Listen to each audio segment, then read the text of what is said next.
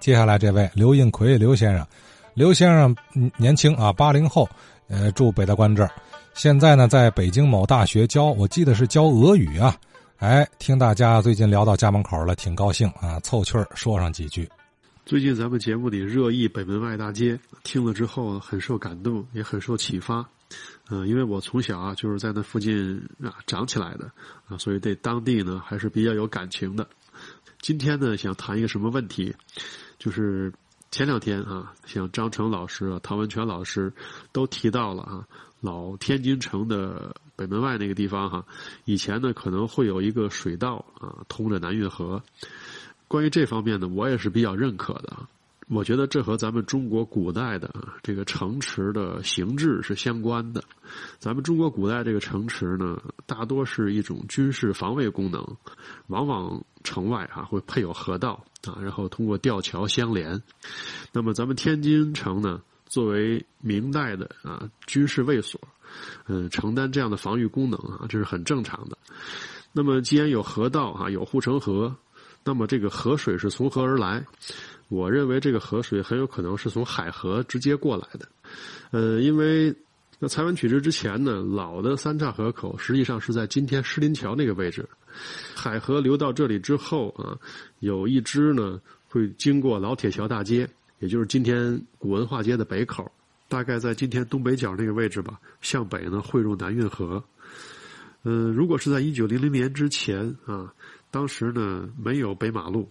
北马路那个位置是天津城的北城墙，而从老铁桥大街那个方向过来的海河水啊，到了东北角这个位置，它除了向河北大胡同方向啊有一个分支之外，很有可能还有一支，它沿着北城墙啊就一直呢向西流，也就流到了今天北门外大概那个位置。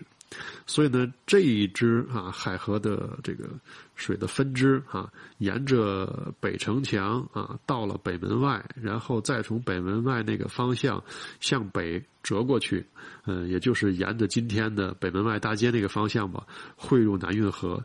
那么很有可能呢是这么一支水，它形成了，嗯，我们之前节目里哈各位听友老师推断的哈，就是天津城北门外那个地方的水道。这是我的一些推断啊，呃，如果有不当的地方啊，也请咱们节目里的各位听友老师哈指正批评。再有一个就是关于北大关桥的称呼啊，嗯，我们都知道呢，这北大关桥它的正式的名称是金华桥，但是之前曹文全老师也说过哈，呃，住在附近的人几乎很少把它叫金华桥。啊，这个是绝对正确的啊！提金华桥啊，即便是附近的人啊，你问十个人啊，可能有有有就九个人哈，他一时反应不过来。嗯，实际上呢，在正常的这个平时说话的过程中哈，提北大关桥的时候都很少啊。一般人爱说什么呢？啊，爱说北大关桥口。这个北大关桥口哈，它指的范围哈，既可以指北大关桥两侧的这个区域，也可以指呢北大关桥上边。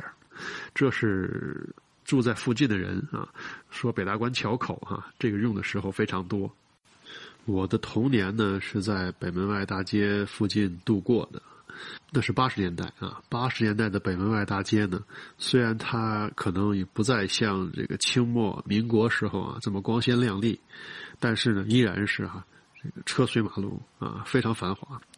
嗯，印象最深刻的哈是到了每年冬天啊，冬天下午啊，上下班那个时间，在北门外大街上，那我们就能看到哈，就是城里方向啊，从北门那个位置啊过来的啊，这个下班的自行车大军，乌压压的一大片哈。呃，下班的人群啊，就像千军万万马一样啊，就涌向了北门外大街啊。有的人是从这经过，有的人是会停下来啊，在北门外大街上买东西。当时呢，北门外大街上的这个店铺林立，似乎还能看到一些昔日繁华的影子。当时呢，如是站在这个北大关桥那个位置哈，往南走哈，进入到北门外大街。我记得最深刻的就是冬天哈，有一景啊。嗯，咱节目里提到哈，四远乡啊，糕点店、水果店那个位置，那个地方后来呢，它还是一家糕点水果店。到了冬天，店门口会摆大锅啊，干什么呢？是炒栗子。呃，一开始呢，好像是一个老师傅啊，拿着一个长杆的这个铲子哈，在这个热沙子里边翻炒。到了后来哈，就变成了一个那种转轮的机器哈，代替人工啊炒这个栗子啊，炒的热气腾腾。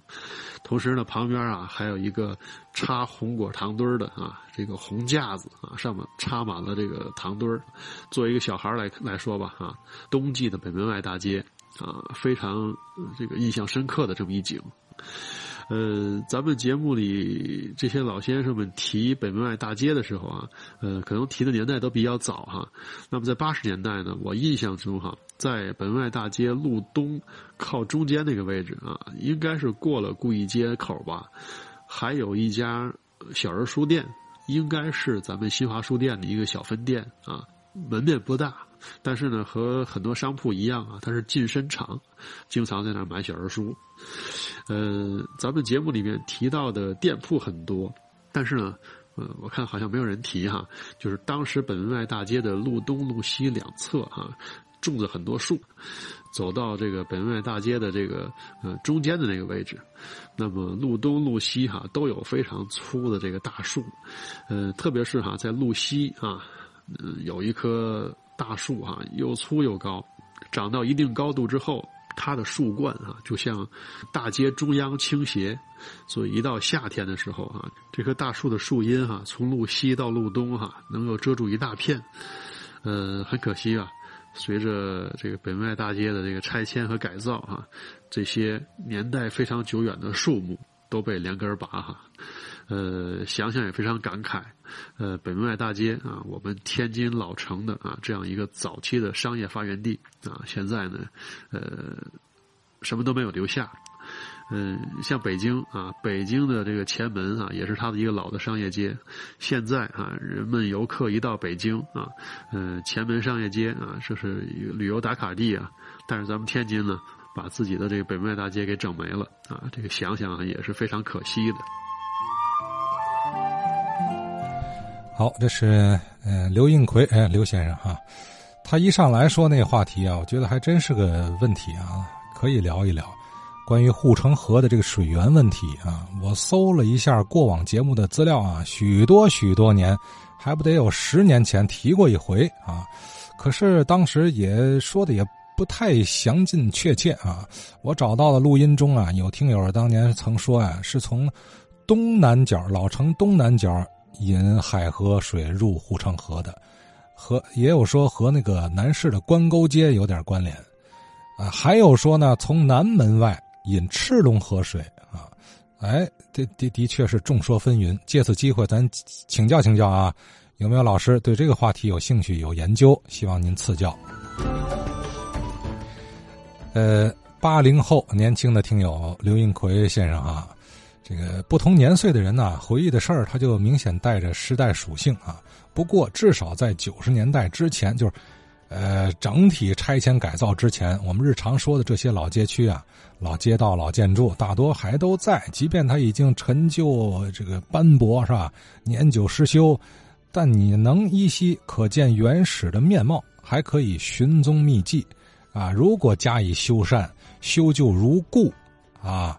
后人还是很容易触摸到历史和古人对话，也会对这里的底蕴呢有更加深刻的理解，是吧？刘先生这北京工作生活，所以自然就横向的对比，啊，咱说这些其实可不是厚古薄今，对吧？也不是说有记忆自动去美颜过往，它有过去，它是有好多破旧不堪的房屋，那的确拆它没商量。呃，城市需要新陈代谢，就跟人体一样嘛。可就是你这一代谢，别别把这个营养都给养分都给代谢了，是吧？那就成营养不良了。你再一通整容过后，连亲妈都不认得了，呃，这就值得商榷啊。比如北门外啊，这广大区域应该不是说都是无可救药的建筑，对吧？呃，我看北京好多胡同，现如今人家改造的整洁、舒适、美观，啊。这个这个保留原始面貌，它还占着黄金地段咱就还说北大关啊，你要也这样修缮改造，对吧？又守着大运河，呃，如果再恢复它的商业功能，啊，这个这个保持原来寸土寸金的这个繁华度啊，你再问问那边的居民，你还搬不搬？对吧？这肯定都不搬。